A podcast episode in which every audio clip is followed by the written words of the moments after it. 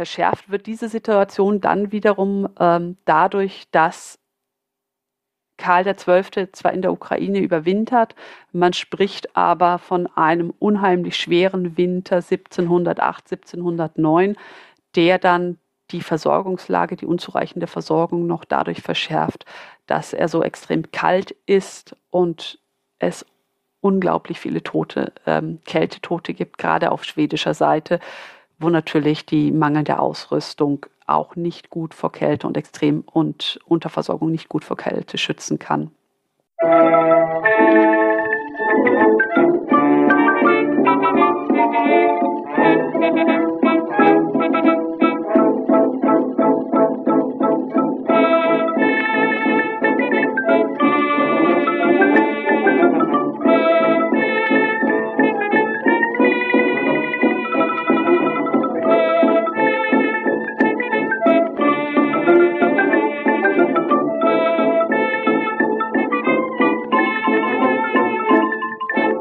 Friedrich IV. von Dänemark hatte schon längst kapituliert. August der Starke war vom polnischen Thron entfernt worden. Zwei der drei Kriegsgegner Karls XII. sind somit weg. Und nun wollen die Schweden mit dem Russland Peters des Großen noch den letzten Feind besiegen. Aber die Jahre des Kriegs haben ihre Spuren hinterlassen. Und in der Schlacht bei Poltava, in der heutigen Ukraine, wendet sich der große nordische Krieg. Den Weg zu dieser Schlacht, in welcher der Nimbus der schwedischen Unbesiegbarkeit endet, erklärt Dr. Dorothee Götze in dieser dritten Folge zum großen Nordischen Krieg. Über die Links in den Show Notes findet ihr die verwandten Folgen, Kontakt- und Unterstützungsmöglichkeiten sowie einen Link zum Netzwerk Historytelling, dem Verbund unabhängiger Geschichtspodcasts. Aus aktuellem Anlass kann ich euch empfehlen, dort mal auf das Schlagwort Osteuropa zu klicken. Vieles, was heute passiert, kann man aus der Geschichte heraus verstehen. Noch ein letzter Hinweis, mein Podcast erscheint auf Spotify und als RSS-Feed. Über Kommentare, Bewertungen und anderes Feedback würde ich mich sehr freuen. Und damit auch genug der Hausmeisterei. Los geht's mit der Folge. Ich wünsche euch viel Spaß und neue Erkenntnisse beim Zuhören. Wir befinden uns ja, wenn wir das zeitlich einordnen wollen, im Ende September etwa 1706. Das heißt, dieser Krieg dauert jetzt schon gut sechs Jahre und es ist kein Ende abzusehen, denn du hast es gesagt, zwei von drei Gegnern sind im Grunde aus dem Krieg ausgeschieden mit schwedischen Siegfrieden, das muss man auch sagen. Also sie waren nicht in der Lage, eigene Interessen zu wahren. Und jetzt verbleibt als dritter Gegner Peter von Russland, der später als die anderen beiden in den Krieg eingestiegen ist, zwar auch im Jahr 1700, allerdings erst zum Jahresende. Und der 1701 nach der Schlacht von Narva sich auch erstmal militärisch zurückgezogen hat. Er ist nie aus dem Krieg ausgestiegen, aber er konnte, ähm, er hat schwere Verluste erlitten, musste seine Armee reorganisieren und hat im Baltikum an der Grenze der schwedischen Territorien dort zu den russischen Territorien eine Art Nadelstichtaktik gefahren. Das heißt, immer wieder russische Verbände sind in diese Region eingedrungen, haben dort die schwedischen Verbände in Kampfhandlungen verwickelt, aber es gab keine großen Schlachten mehr mit Russland. Das war, es ist so zu einer Art Nebenschauplatz ähm, abgestiegen, wenn man so möchte und wenn man das so sagen kann, in einem so kom komplexen Konflikt, während sich Karl XII. Ähm, auf den Krieg gegen August von Sachsen und Polen-Litauen konzentriert hat, den er ja 1706 vermeintlich, muss man sagen, mit dem Blick auf den, mit Blick auf diesen Krieg, der ja noch bis 1721 andauert, besiegt hat. Mit dem Frieden von Alt-Ranstedt wird das auch besiegelt. Dieser Frieden wird am 24.09.1706 vereinbart. Es dauert allerdings tatsächlich noch bis Januar 1707, bis August diesen Frieden auch unterzeichnet und ihm damit zustimmt. Dass das so lange dauert, hat vor allem damit zu tun, dass sich August zu diesem Zeitpunkt in seinem polnischen Herrschaftsbereich aufhält und die Nachricht des Friedens erst gut einen Monat, anderthalb Monate später erhält. Er ist mit den Bedingungen überhaupt nicht einverstanden und versucht weiter militärisch aktiv zu sein, ist damit allerdings nicht erfolgreich, erfolgreich und muss sich dann doch ähm, diesem Frieden beugen, den er auch, das werden wir in, der, ähm, in einer der nächsten Folgen wahrscheinlich besprechen, den er auch immer wieder kritisiert und als einen Zwangsfrieden tituliert und ihn als unrechtmäßig tituliert. In der Propaganda und in den Flugschriften, in der öffentlichen Auseinandersetzung, die ja abseits des Schlachtfeldes auch geführt wird. Warum lehnt er diesen Frieden ab? Der Grund ist, dass Karl XII. ihn zwingt, auf die polnische Krone zu verzichten, damit seinen Status als König aufzugeben. Das kommt im Grunde einer Degradierung gleich. Er wäre dann nur noch, in Anführungszeichen, nur noch Kurfürste im Heiligen Römischen Reich und er wäre nicht mehr ein internationaler Monarch. Das heißt, er würde in seinem Rang zurückgestuft werden und das ist etwas, was August nicht akzeptieren möchte. Um Druck auf August auszuüben, um ihn dazu zu bringen, diesem Frieden zuzustimmen, bleibt Karl nach der Vereinbarung der, der, Friedensbedingungen im September 1706 zunächst in den sächsischen Gebieten Augusts, das heißt im Kurfürstentum, in das Karl XII. ja Anfang des Jahres oder Mitte des Jahres, also im Frühjahr 1706 mit seinen Truppen einmarschiert ist. Er, er hält seine Armee dort und es ist tatsächlich die schwedische Hauptarmee, die sich dort aufhält. Das heißt, wir sprechen über mehrere Zehntausend Personen und nutzt das aus, um damit August zu einer Entscheidung pro Frieden zu zwingen. Andere, der andere Grund, warum er in den sächsischen Gebieten bleibt, sie sind im Gegensatz zu Polen und dem Baltikum und Polen-Litauen und dem Baltikum, wo der Krieg sich bis dahin hauptsächlich ausgespielt hat, kaum von Kriegsschäden betroffen. Das heißt, die Versorgungslage ist gut. Es gibt genug Proviant, es gibt genug Versorgungsgüter, Kleidung, Stoff, Schuhe, also das, was man auch braucht. Und die Soldaten können sich erholen. Er, Karl XII. nutzt also den Aufenthalt dort als Pause, als Erholungspause. Das trifft sich ganz gut, da ohnehin der Winter einbricht. Man überwintert normalerweise in festen Quartieren und nicht im Feld. Das heißt, das Winterquartier der Schweden liegt in Sachsen. Er verzögert allerdings dann den Abmarsch aus Sachsen bis in den September 1707. Und das hat vor allem damit zu tun, dass er seine Truppen stärken möchte, dass er sich aber auch entscheiden muss, was möchte er machen, wohin möchte er gehen, wie möchte er Peter den Ersten herausfordern, beziehungsweise wie möchte er ihn schlagen und diesen Konflikt beenden. Und es gibt verschiedene Varianten, die diskutiert werden im schwedischen Generalstab. Karl XII. sieht als Ziel eigentlich Peters Hauptstadt Moskau und möchte dort einen zentralen Schlag setzen. Seine Offiziere, seine Generäle bringen als Alternative das 1703 gegründete Petersburg in den, ins Spiel, das Karl aber nicht so zu interessieren scheint wie Moskau. Also er möchte ins, ins Herz sozusagen der russischen Regentschaft. Ein anderer Grund, der Karls Aufenthalt in Sachsen in die Länge zieht, ist derjenige, dass die am Spanischen Erbfolgekrieg beteiligten Mächte, dieser Konflikt wird ja parallel zum Großen Nordischen Krieg ausgetragen seit 1701, die Gelegenheit nutzen, um ihre Gesandten, um ihre Delegierten nach Sachsen zum schwedischen König zu schicken, wenn er jetzt schon mal vor Ort ist, und mit ihm darüber verhandeln, ob er in diesen Krieg einsteigt oder ob er nicht einsteigt. Und gerade für die kaiserliche Partei, für die pro-spanische Partei ist das die große Gefahr, dass Karl XII. sich auf der Seite Frankreichs, mit dem er in guten Verbindungen steht, in den Krieg einschaltet und dadurch sich die Lage zu Ungunsten des Kaisers und der habsburgischen Interessen verschieben könnte. Also dort ist, ähm, sind massive, wenn man so möchte, Verhandlungen und es kommen sehr, sehr viele Boten von beiden Seiten, die mit Karl verhandeln. Karl hat aber eigentlich gar kein Interesse, sich nach Südwesten zu orientieren. Sein Interesse liegt im Ostseeraum, sein Interesse liegt auf Dänemark, Polen und ähm, Russland, die ihn angegriffen haben. Dadurch scheidet die Option aus, Schweden in den spanischen Erbfolgekrieg zu ziehen.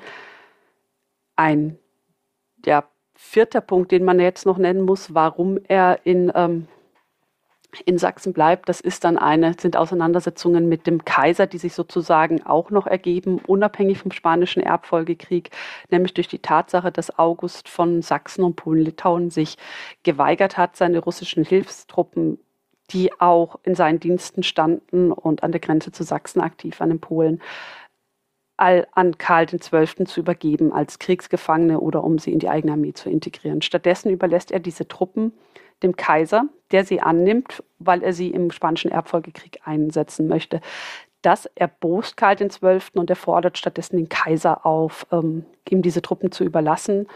Und das ist, wenn man es sich verfassungsrechtlich anschaut, ist das schon ein bemerkenswerter Akt, denn Karl XII. und der Kaiser begegnen sich nicht nur als autonome und, souveräne Monarchen und damit werden sie einigermaßen gleichgestellt, sondern Karl XII. ist ja auch, das dürfen wir nicht vergessen, wenn wir über den Großnordischen Krieg sprechen, Herzog verschiedener Fürstentümer oder verschiedener Herzogtümer im Heiligen Römischen Reich und damit ist er eigentlich dem Kaiser in der Hierarchie untergeordnet. Und je nachdem, wie man es deuten möchte, diese Deutungen werden situativ aufgelöst nach den eigenen Bedürfnissen der Beteiligten. Kann man das entweder als Verhandlung zwischen zwei Monarchen sehen, dann kann man es als eine legitime Kommunikation ansehen. Man kann es aber auch als die Forderung eines Fürsten innerhalb des Reiches damit dem Kaiser untergeordneten, ähm, auf einem untergeordneten Status ansehen. Und dann wäre es eine extreme Anmaßung. Der Kaiserhof ist auch nicht sehr begeistert von dieser Forderung. Man versucht aber eben mit Blick auf den spanischen Erbfolgekrieg diesen Konflikt zu entschärfen und es kommt dann am 1. September 1707, also fast ein Jahr nach den, der Vereinbarung des Friedens von Altranstedt, zur sogenannten Altranstädter Konvention zwischen kaiserlichen Vertretern und Vertretern Karls XII. Und diese Konvention ist aus mehrere oder auf, aus mehreren Gründen interessant und in dieser Konvention spiegelt sich im Grunde auch der Deutungsrahmen für den Konflikt um die Hilfstruppen wider denn diese Konvention bezieht sich im Grunde nur auf reichsrechtliche Fragen. Und das heißt, Fragen, die durch die Reichsverfassung vorgegeben sind oder im Rahmen der Reichsverfassung geklärt werden müssten. Das heißt, hier hat ein, letztlich ein Reichsstand massiv Forderungen gegenüber dem Reichsoberhaupt durchsetzen können. So, so möchte ich das interpretieren. Denn diese Altranstädter Konvention befreit Karl XII. zum einen von allen Steuern und Abgaben gegenüber des Reiches. Das heißt, dass er ähm, keine Beiträge mehr, keine Truppenbeiträge mehr zum Großen Nordischen Krieg leisten muss. Er muss aber auch keine ähm, Steuern leisten zu diesem Krieg. Und das macht ja im Grunde den Kern der Reichsstandschaft auf, dass die, aus, dass die Mitglieder des Reiches zum Wohl des Reiches und zum Interesse des Reiches beitragen, durch politische Entscheidungen, aber immer und immer wieder auch tatsächlich durch finanzielle Mittel, das heißt durch ihre Ressourcen und davon lässt er sich befreien und nimmt sich damit Rechte heraus, die wir in diesem Umfang nicht einmal bei Kurfürsten sehen. Das müssen wir ganz, ganz offen so aussprechen. Der zweite Punkt, der angesprochen wird und der in diese Verbindung, in diesen Konflikt, der ursprünglich von russisch, um russische Hilfstruppen geht, ähm, eingewoben wird, das ist die Frage der Protestanten in Schlesien. Schlesien ist ein Nebenland ähm, der Habsburger Herrschaft, ein Nebenland eigentlich der böhmischen Krone. Das heißt, ähm, es wird vom Kaiser in seiner Funktion als Kurfürst und König von Böhmen auch regiert. Und dort fanden den 1670er Jahren starke Rekatholisierungsmaßnahmen statt. Diese, solche Rekatholisierungsphasen, die sehen wir auch in anderen Gebieten des Reiches, etwa in der Pfalz, aber wir sehen sie eben auch in Schlesien. Und hier wiederum tritt Karl XII. oder appelliert Karl XII. eher in seiner Funktion als ähm, König von Schweden und Garant der Westfälischen Friedensordnung, die ja eigentlich erzwungene Religionswechsel ausschließt. Und er kann sich durchsetzen, er kann die Rechte, die, die Rechte, die Religionsausübung, den Kirchenbau der schlesischen Protestanten gegenüber dem Kaiser durchsetzen, der diesem Ganzen zustimmt. Aber es ist, auch hier vermischen sich im Grunde wieder internationale und Reichsfragen, weil der Schutz der Konfessionen und der Religionsausübung der einzelnen Konfessionen integraler, integraler Bestandteil der Reichsverfassung ist seit 1648. Also hier sehen wir so zwei wichtige Aspekte der Reichsverfassung, die ähm, zum einen geschützt werden, zum anderen in Frage gestellt werden in dieser Konvention.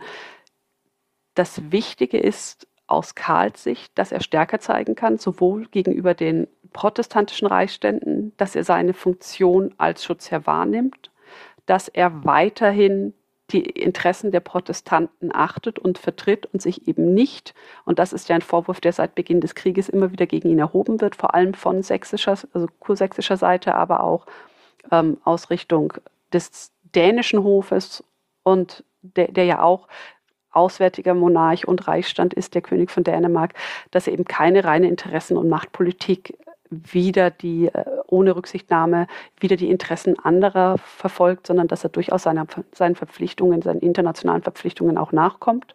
Das ist ganz wichtig für die schwedische Legitimität. Und das andere ist, dass er eben mit dieser Lastenbefreiung, mit dieser Steuerbefreiung seine eigenen finanziellen Ressourcen schont und sich dadurch stärker auf die Kriegsführung im Ostseeraum konzentrieren kann.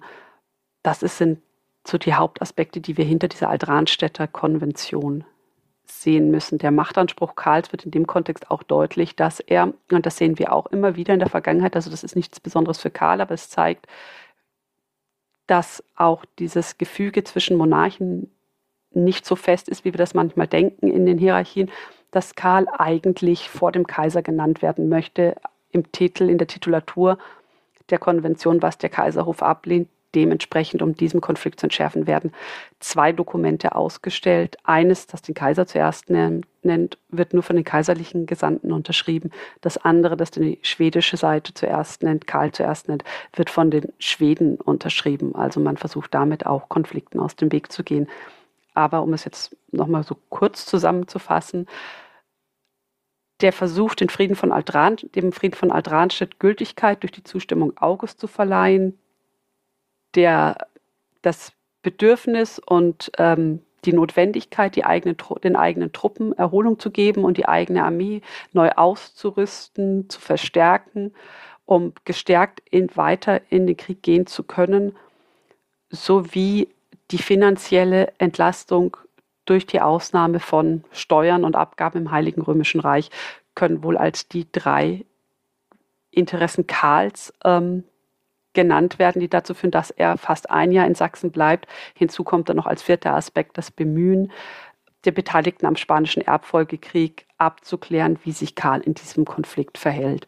Das ist die Ausgangslage, ehe Karl dann im September 1707 sich auf den Weg macht, um ähm, sich mit Peter I. auseinanderzusetzen, in dem Fall auch mit einer Strategie, die sagt, er möchte die russischen Truppen besiegen und er möchte gerne nach Moskau vorrücken, um dort den entscheidenden Schlag gegen Peter zu setzen und zu einem Frieden zu gelangen. Das ist die Ausgangslage, wenn wir das so zusammenfassen wollen.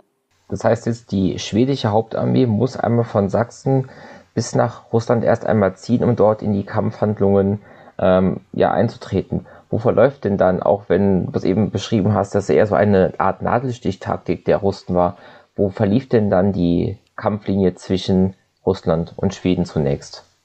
Die Kampflinie im Herbst 1707 also wir haben im Grunde so zwei Linien. Die sächsische Armee, wie du gesagt hast, die steht im Kurfürstentum Sachsen und muss aus Sachsen irgendwie Richtung Russland kommen.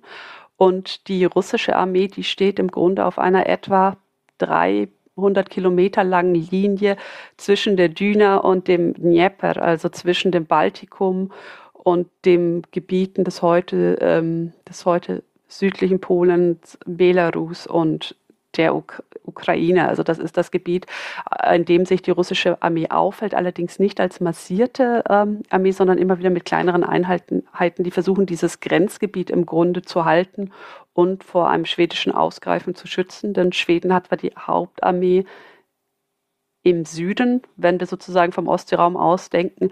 Es hat aber natürlich immer noch ähm, zahlreiche Verbände und eine auch mindestens 10.000 bis 20.000 Mann umfassende Armee in den baltischen Provinzen, das heißt im heutigen Estland und ähm, Teilen des heutigen Lettlands. Außerdem können schwedische Truppen ja jederzeit oder relativ einfach zumindest von Finnland über Ingermannland ähm, nach Estland gebracht werden und dort die Armee verstärken. Das heißt, im Norden ist sozusagen die Wahrscheinlichkeit eines schwedischen Angriffs nie ausgeschlossen, auch wenn die Hauptarmee im Süden steht. Und zwischen diesen beiden Regionen liegt ähm, Polen-Litauen, das in dem Fall eine Art Puffer bildet, keine neutrale Zone, aber einen Puffer bildet und der von der einen oder anderen Seite, je nachdem, wie sich der Krieg und diese Taktik entwickelt, ähm, durchquert werden muss. Und in dem Fall ist es Karl XII., der sich anschickt, Polen zu durchqueren, um nach Russland zu gehen. Also die russischen Truppen haben eben Herbst 1707 zwar Teile Westpolens oder des heutigen Westpolens unter ihrer Kontrolle, man könnte vielleicht auch sagen besetzt, aber sie haben eigentlich keine Anstalten. Peter hat kein Interesse daran, weiter nach Polen hineinzugehen, sondern er sieht das so als Randgebiet, um sein Territorium, um seinen Einflussbereich vor schwedischen Angriffen zu schützen. Und er wartet im Grunde darauf, dass Karl zu ihm kommt. Also er bewegt sich da auch nicht wirklich weg. Das werden wir jetzt auch im weiteren Verlauf des Krieges dann in den nächsten Jahren 1707, 1708 bis 1709, das haben wir uns ja für heute vorgenommen, sehen. Also Peter bewegt sich kaum beziehungsweise relativ statisch auf dieser beschriebenen Linie, während Karl ihm im Grunde den ganzen Weg entgegenkommen muss. Und das ist aus meiner Sicht ein Grund, warum die schwedische Kriegstaktik oder die schwedische Strategie, die Karl XII. verfolgt, scheitert, weil er im Grunde seine Ressourcen und vor allem seine äh, militärischen Ressourcen, die Fähigkeit seiner Armee weite Strecken unbeschadet zurückzulegen, vollkommen überspannt. Ich weiß nicht, ob er es überschätzt, das ist schwer zu sagen. Auch deshalb das hatten wir auch schon erwähnt, weil wir wenig Dokumente aus dieser Zeit haben von Karl XII. selbst. Also wir wissen wenig über ihn. Er ist ein sehr stummer König. Aber was wir so an anderen Quellen, an anderen Materialien außenrum sehen, da sehen wir, dass er im Grunde über die Grenzen der Leistungsfähigkeit seiner Armee geht, auf dem Weg, ähm, Peter I. zu schlagen. Und das, das ist sein Ziel, das muss sein Ziel sein. Wie genau dieses Ziel, er dieses Ziel erreichen möchte, das ist auch in der Forschung nicht wirklich ähm, bekannt. Also man geht davon aus, er wollte nach Moskau, aber wie ein Frieden mit Peter aussehen sollte, das weiß man nicht wirklich. Und wie genau er sich diesen Gang nach Moskau, diesen Weg nach Moskau vorgestellt hat, auch darüber wissen wir wenig. Also da können wir gar nicht so viel sagen. Was wir wissen, und da setzt dann sozusagen die, der, die aktive Kriegshandlung, Kampfhandlung wieder ein, ist, dass, Pet dass Karl XII. seine Armee und wir sprechen hier von über 40.000 Mann ähm, durch Polen Richtung Osten bewegt. Er kommt allerdings nicht sehr weit voran, was vor allem an den Witterungsbedingungen liegt. Er bricht erst im September aus Sachsen aus, auf und ähm, marschiert aus Sachsen aus und muss dann einmal durch das heutige Polen und kommt in den Herbst. Und der Herbst ver, ja, erschwert das Vorrücken. Die Böden weichen auf, sie werden matschig. Die, weder die Pferde noch die ähm, schweren Artilleriestücke können gut transportiert werden. Und so kommt Karl XII. nach Wiederaufnahme dieses Feldzugs im Grunde nur, im Grunde nur in Anführungszeichen bis an die Weichsel. Also das ist auch etwa das Gebiet, wo er 1700 ähm, um die Gegend von Grodno, das ist das Gebiet, wo er bereits 1705 schon einmal war, als er gegen August gekämpft hat und bevor er sich entschlossen hat, dann nach Sachsen einzumarschieren. Also er hat jetzt innerhalb dieser Jahre, dieser zwei Jahre, einmal den Weg von Grodno nach Sachsen und zurück gemacht. Die russische Armee hat, wie gesagt, eigentlich kein Interesse, nach Polen einzumarschieren und Peter I. hat kein Interesse, in Polen eine Entscheidungsschlacht zu suchen, sondern ähm, er behält sowohl die Taktik der Nadelstiche bei, um die schwedische Armee zu ermatten und um das Vorankommen äh, zu erschweren, als auch zusätzlich eine Taktik der verbrannten Erde. Das heißt, russische Verbände stoßen vor, versuchen die schwedische Armee zu irritieren, versuchen sie in kleinere Scharmützel zu ähm, zu verwickeln, was auch immer wieder dazu führt natürlich, dass man Verluste kompensieren muss, dass es Verluste gibt, was ermüdet, weil man aus der Marschordnung in die Kampfordnung muss, man muss wieder zurück in die Marschordnung, was die Versorgung erschwert, was die Moral der Truppe vor allem schwächen soll und auf dem Rückzug zerstören die russischen Verbände im Grunde die Landschaft um sie herum. Das heißt, sie versuchen Ernten zu vernichten, sie versuchen Vorrats ähm, Häuser, Speicher zu vernichten und sie versuchen die Infrastruktur zu vernichten, sodass die schwedische Armee vor immer größeren Hindernissen steht, überhaupt voranzukommen, um sich zu versorgen. Das ist die russische Taktik, die man in diesem Kontext benennen muss. Und wir sehen das dann auch ähm, da 1700, wir haben im Grunde keine Schlacht, wir können von keiner Schlacht sprechen. Und das erinnert mich sehr, sehr stark auch an den Feldzug oder an den Krieg in Polen, den wir in der letzten Folge besprochen haben, zwischen 1702 und 1706. In dieser Phase, in diesen vier Jahren hatten wir ja auch sehr, sehr wenig äh, wirklich große Schlachten. Wir hatten mehrere Scharmützel, aber im Grunde haben diese Armeen versucht, auf Abstand nebeneinander herzumanövrieren, sich auszuweichen, den Gegner zu Bewegungen zu zwingen. Und genau das sehen wir ja auch. Karl XII. versucht noch, die russische Armee zu umgehen, indem er ihnen nicht direkt nach Osten folgt, sondern so ein bisschen nach Südosten ausweicht, in die Masuren. Das macht aber das Vorankommen im Grunde nicht leichter, denn die Masuren sind ein sumpfiges Gebiet und im Herbst wird es natürlich noch anstrengender für die Soldaten, dort hindurchzugehen. Und erst als dann im Winter 1707, 1708 der Frost einsetzt, kommt die schwedische Armee wieder schneller voran und wieder besser voran und kann dann im Grunde Strecke machen und ähm, von der Weichsel weiter Richtung Dnieper vorrücken.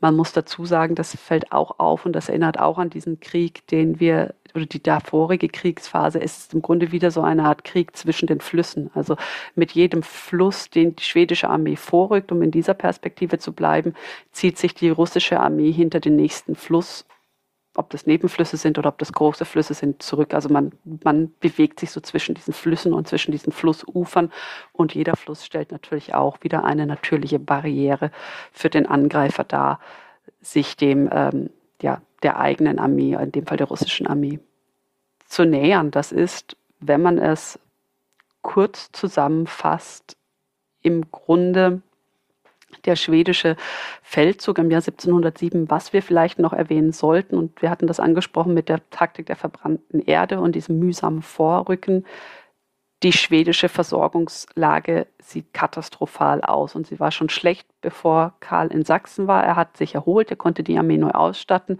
aber durch diese ähm, russische Taktik der verbrannten Erde ist es ihm im Grunde nicht möglich, seine Armee ausreichend zu versorgen. Das, das muss man so offen sagen.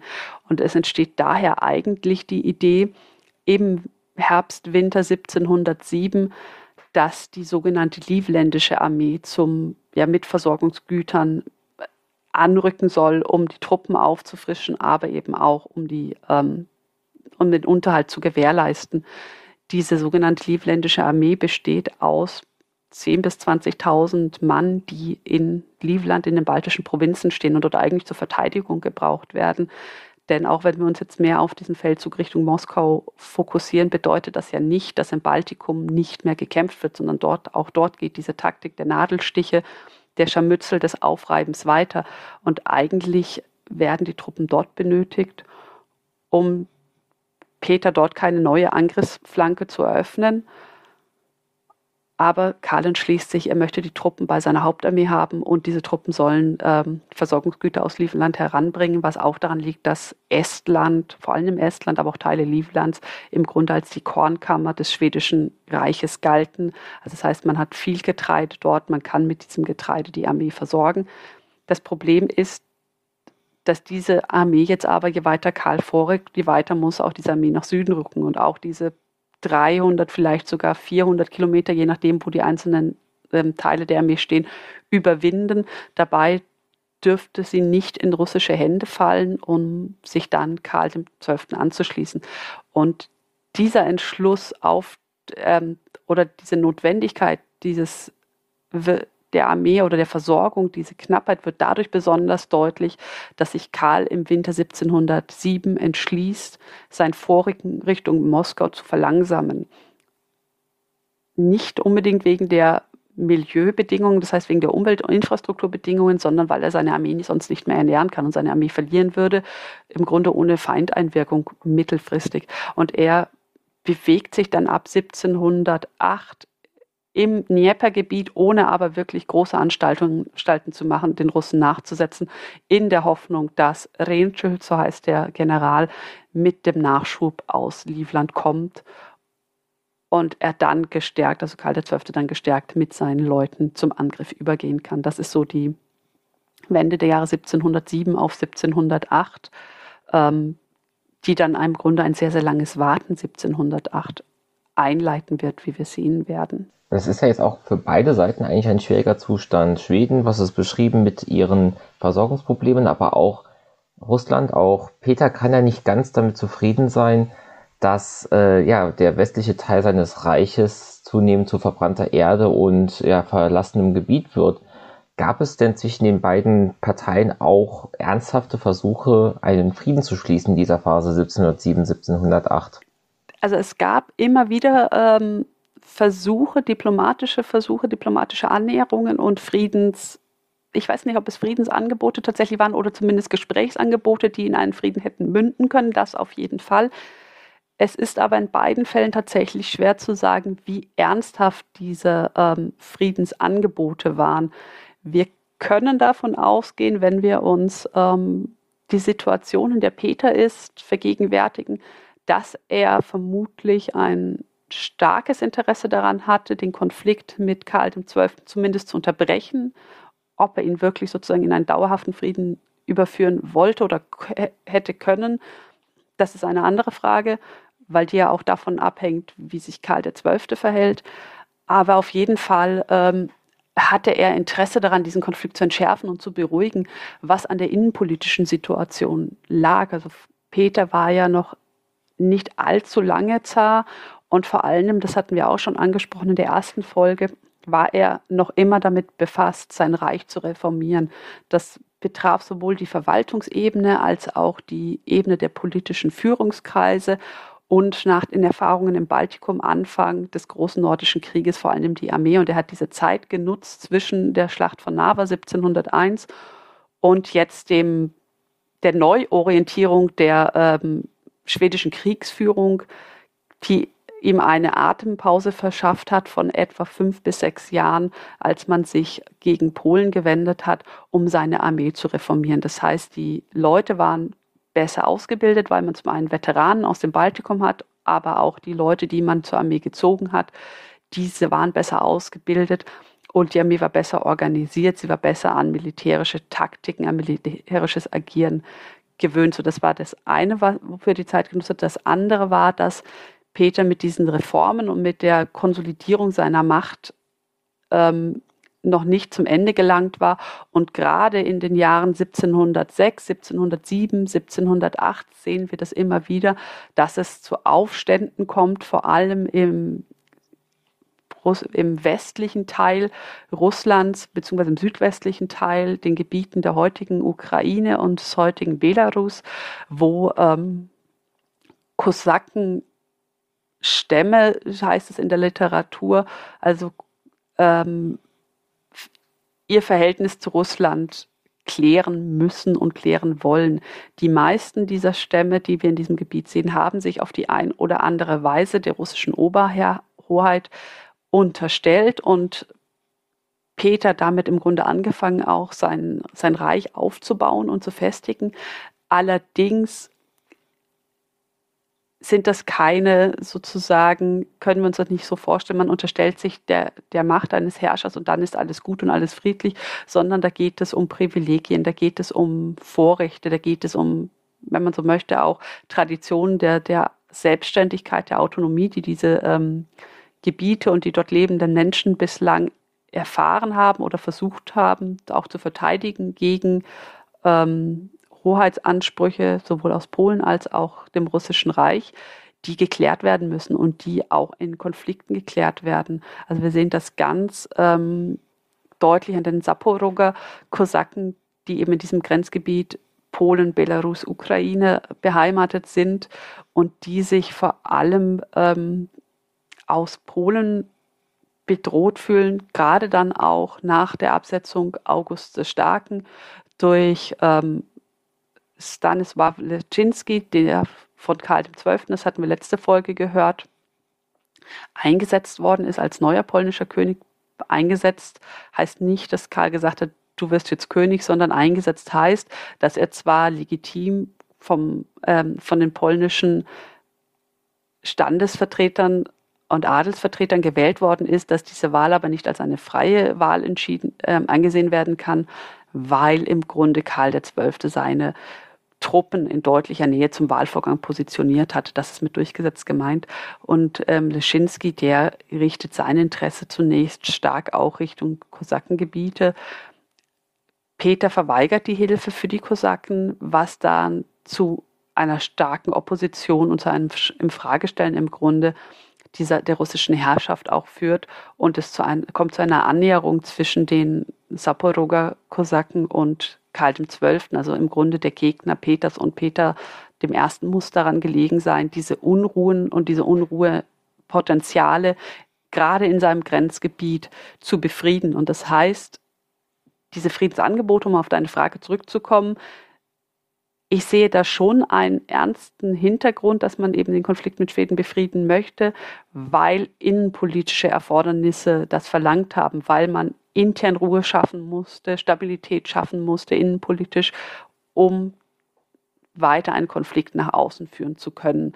Also hier sehen wir innenpolitische, außenpolitische Interessen, die ja aufeinandertreffen. Im Wesentlichen ein zweiter Konflikt, den wir auch nicht außer Acht lassen dürfen, das ist der Konflikt, den ähm, Peter im Süden seines Herrschaftsbereichs am Schwarzen Meer mit dem Osmanischen Reich führt. Und da kommen wir in der nächsten Folge, denke ich, nochmal etwas ausführlicher drauf. Das heißt, dort hat er noch einen anderen außenpolitischen Konflikt, den er auch bedienen muss. Also Peter ist in der Situation, dass er, wenn wir so an die West Grenze seines Reichs, seines Herrschaftsbereichs sehen, dass er im Grunde in mindestens drei Konflikten gleichzeitig involviert ist, die er irgendwie ähm, regulieren muss und die er irgendwie so ordnen muss, dass er das auch als Herrscher überleben kann und dadurch seine eigene Herrschaft nicht gefährdet. Deswegen denke ich, er hat Friedensinteresse, wie ernsthaft diese ähm, Bemühungen tatsächlich waren und welchen Aussicht sie auf Erfolg hatten.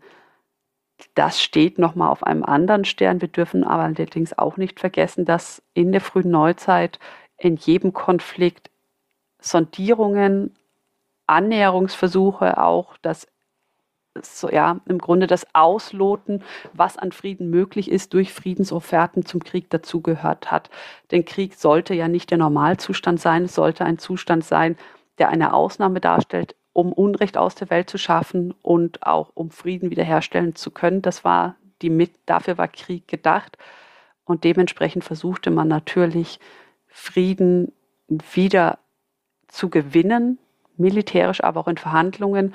Und allen Friedensverhandlungen gehen eigentlich lange Sondierungen in irgendeiner Form durch Briefwechsel, durch Gesandte voraus. Denn das ist auch etwas, ähm, wo wir vielleicht auch gegen Ende ähm, der, der geplanten Folge nochmal drauf zu sprechen kommen könnten, falls es von Interesse ist.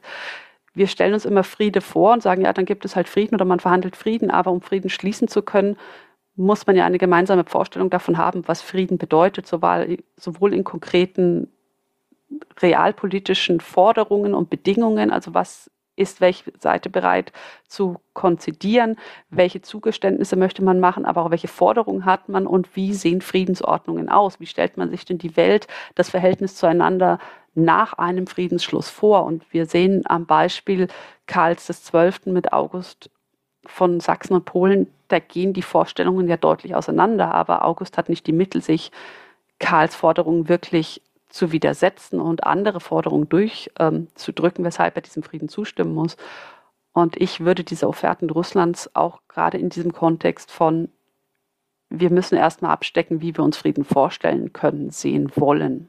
Das heißt, ein Friede ist jetzt erstmal so ganz realistisch nicht im Blick und dass die nächsten, also du hast eben das Jahr 1708 schon angesprochen, auch das zeichnet sich nicht aus durch große Kampfhandlungen, sondern du hast eben schon gesprochen von einem Jahr des Wartens, einem Jahr der Geduld. Wie läuft dieses nächste Kriegsjahr ab? Genau, also ich hatte es schon angesprochen, es ist ein Jahr des Wartens und ähm, aus dem, wie Karl XII. in der Literatur beschrieben wird, ähm, würde ich tatsächlich auch vielleicht eher von einem ungeduldigen Warten sprechen. Er, er möchte ja eigentlich in den Kampf gegen Peter gehen und möchte dort aktiv unterwegs sein, kann das aber nicht, sondern er, er, er, er manövriert die schwedischen Truppen im Dnieper-Gebiet und dieser ganze Krieg äh, bewegt sich eigentlich im Grunde in, in Neben ja, zwischen den Nebenflüssen des Dnieper und dem Dnieper selbst. Und ähm, er hofft darauf, ähm, dass Rehenschild endlich ankommt mit der livländischen Armee, was allerdings nicht der Fall ist. Das muss man auch dazu sagen. Ähm, Livland ist im Winter, dann kommt der Frühjahr, die Böden tauen auf. Wir haben die gleiche Situation, die wir im Herbst 1707 haben. Die Ver Verbindungen werden schlecht, die, die infrastrukturellen, die Verkehrswege werden schlecht und ähm, Rehnschild kommt im Grunde kaum voran. Zudem muss er eben den russischen Nadelstichen, den russischen Angreifern ausweichen. Und das Ganze ähm, führt dann im Grunde dazu, dass Karl sich entscheidet, das Vorrücken auf Moskau weiterhin zu verzögern und stattdessen nach Südwesten, also in heutiges ukrainisches Gebiet auszuweichen, weil dort die Versorgungslage deutlich besser ist als im polnisch-belarussischen Grenzgebiet zu Russland. Und er hofft dadurch zum einen seinen Truppen, die sich durch die Belastungen stark reduzieren, vor allem Krankheiten aufgrund von Hunger, aber auch Desertationen werden immer schwerwiegender als Problem für Karl, sodass die Ordnung, die Moral der, ähm, der Armee zu kippen droht. Und er hofft, ihnen dort Erholung bieten zu können. Er hofft, sich dort versorgen zu können, eventuell auch die Truppen aufstocken und verstärken zu können. Zudem hofft er natürlich, und das ist so, so ein Nebeneffekt dieses Wenden nach Südwestens, dadurch die Aufmerksamkeit Peters I. Ähm, auf sich lenken zu können, in der Hoffnung, dass dieser einen Großteil seiner Truppen auch nach Südwesten oder nach Süden zumindest verlagern würde, um dadurch das Form, den Vormarsch der livländischen Armee zu beschleunigen und diese zu entlasten und Risiken, Gefahren von dieser abzuwenden. Und das ist im Grunde ähm, das, was wir im ersten Halbjahr ähm, 1708 dann sehen. Einen zweiten Teil, den wir dann auch sehen, oder ähm, das hatte ich gerade auch schon angedeutet, was wir ganz deutlich sehen, das ist die Annäherung zwischen Karl XII. und den Saporoger Kosaken unter ihrem Herdmann, das heißt unter ihrem Anführer Ivan Mazepa. Der wendet sich dann 1708 direkt an Karl. Es hat wohl vorher auch schon Sondierungen gekommen und er macht ihm ein ganz tolles Angebot. Er sagt, hör zu, wenn wir zusammen kämpfen gegen Peter I., dann bin ich bereit, 100.000 Mann aufzustellen. Und 100.000 Mann entspricht in etwa der Größe der russischen Armee, die Peter zur Verfügung hat für seine ähm, Aktivitäten gegen Karl XII. Das wirkt sehr, sehr ähm, groß, dieses Angebot. Aber wir müssen uns auch fragen, wie realistisch dieses Angebot tatsächlich war. Aber Karl XII. lässt sich darauf ein. Das zeigt auch ein bisschen, wie verzweifelt sein Zustand war und wie aussichtslos sein Zustand in, in dieser Situation war.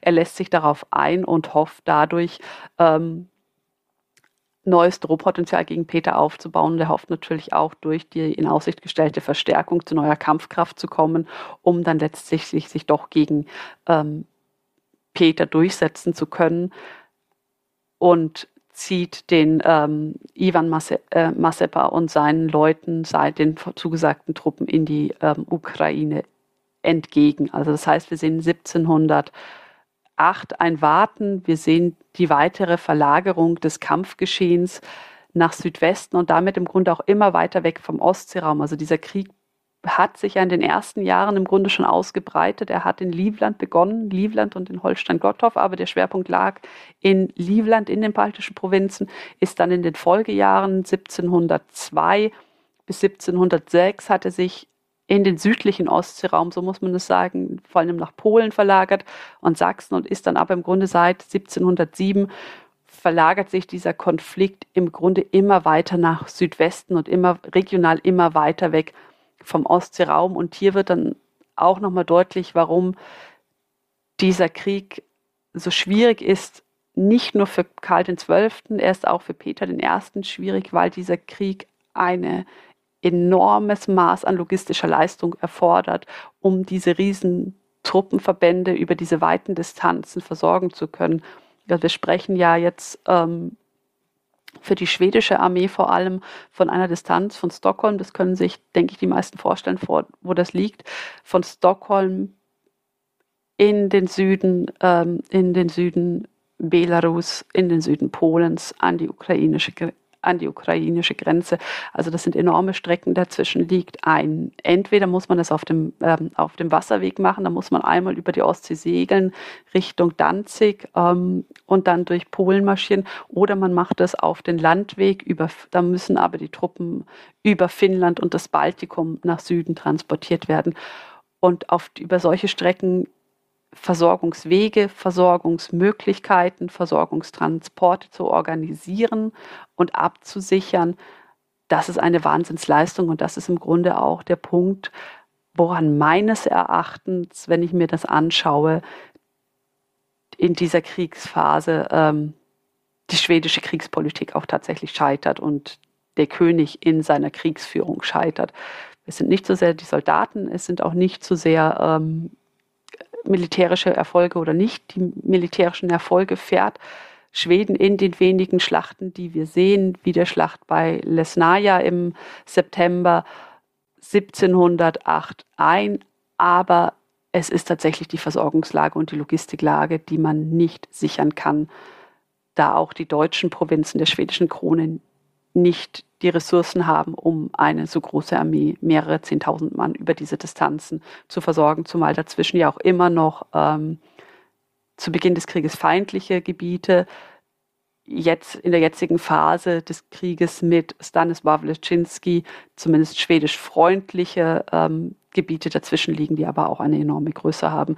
Für Peter stellt sich ein ähnliches Problem. Er hat allerdings den Vorteil, dass er an der Grenze seines eigenen Herrschaftsbereiches agiert und damit zumindest die Kontrolle ins Hinterland sichern kann und absichern kann, anders als das Karl XII. machen kann, der ja, ich weiß nicht, wie viele hunderte Kilometer, je nachdem von wo aus man guckt, von eigentlich seiner Versorgungsbasis, wenn man an Schweden, Finnland und das Baltikum denkt, entfernt ist. Und auch wenn sich die Tage, Wochen, Monate so schleppen in dieser Zeit, wir kommen doch allmählich auf den Punkt zu, der ja zumindest in der Rücksicht der Wendepunkt des Großen Nordischen Kriegs sein wird, nämlich der Schlacht von Poltava. Wie kommt es zu dieser Entscheidungsschlacht und was passiert? Genau, diese Entscheidungsschlacht, das ist im Grunde ist es so eine Art Verzweiflungstat, kann man es fast ausdrücken. Ähm, Karl XII. hat sich mit seiner Entscheidung, ähm, sich in die Ukraine zu begeben, im Grunde in einer Art Sackgasse manövriert. Das liegt daran, dass ähm, der Abstand dadurch zum Baltikum, ich habe es gerade schon angedeutet, immer größer wird. Die äh, Versorgungsarmee ist immer noch nicht bei ihm, sondern muss versuchen aufzuholen, aufzuschließen, was ihr aber nicht gelingt. Die Lücke ist relativ groß und Peter entscheidet sich, nachdem er seine Truppen auch nach Süden verlagert hat, diese, ähm, diese Lücke auszunutzen und versucht, die Armee abzuschneiden und sich zwischen den Versorgungstross und die Hauptarmee Karls XII. zu setzen mit seinen Leuten. Und das gelingt ihm auch. Und das ist diese besagte Schlacht von Lesnaja im September 1708, die dazu führt, dass die Versorgungsarmee komplett aufgerieben wird und dass Karl XII. all seine Unterstützung, seine Versorgung verliert und das ist seinen Nachschub verliert und das ist katastrophal für eine Armee, wenn sie keine Versorgung hat weil, weil sie im Grunde nichts machen kann. Gleichzeitig fahren die russischen Verbände, die nicht hinter in den Brücken der, der Schweden jetzt stehen, weiter die Ta ähm, Taktik der verbrannten Erde, die man auch in der Ukraine sieht. Das heißt, man hat in der Ukraine wenig Versorgungsmöglichkeiten, sie sind schwer zu sie sind schwer zu ergattern. Man muss schneller sein als der russische Gegner und man kann nicht mehr mit Nachschub aus Norden, aus dem Baltikum rechnen und man befindet sich jetzt zudem taktisch in der Situation, dass man den Feind nicht mehr nur zur Seite oder vor sich hat, sondern man hat den Feind plötzlich auch im Rücken. Das heißt, es beginnt so eine Art Klammer, sich um die schwedische Armee zu setzen. Das ist das eine, was diese Sackgassensituation ausmacht. Verschärft wird diese Situation noch dadurch, das sollten wir vielleicht auch erwähnen, und wir haben schon darauf hingedeutet, die Kämpfe im Baltikum zwischen Schweden und Russen gehen weiter und 1708 versucht man es doch mit einer Art Entlastungsangriff auf St. Petersburg von Finnland aus. Die schwedischen Verbände überqueren auch ähm, sehr erfolgreich die Neva. Und dann stockt der Angriff und nicht deshalb, weil die russische Gegenwehr so stark wäre oder, oder die russische Armee, die russischen Verbände dort überlegen wären, sondern auch hier ist die Versorgungslage das Problem. Also auch dort kann die Truppe nicht mehr, können die Truppen nicht mehr versorgt werden, sie können nicht mehr mit Proviant ausgestattet werden, was letztlich auch in angesichts des Winters dazu ähm, führt, dass sich 11.000 Schweden zurückziehen, wieder nach Finnland, um sich aber ähm, möglichst schnell zurückziehen zu können und nicht den Feinden in die Hände zu fallen, wird ein Großteil der mitgeführten Pferde, und ähm, ich habe in der Literatur gelesen, es handelt sich um 5000 Pferde, es werden 5000 Pferde, selbst wenn es weniger sind, es ist eine unheimlich große Zahl Pferde, die dort getötet und geschlachtet wird, weil man sie nicht mit zurücknehmen kann.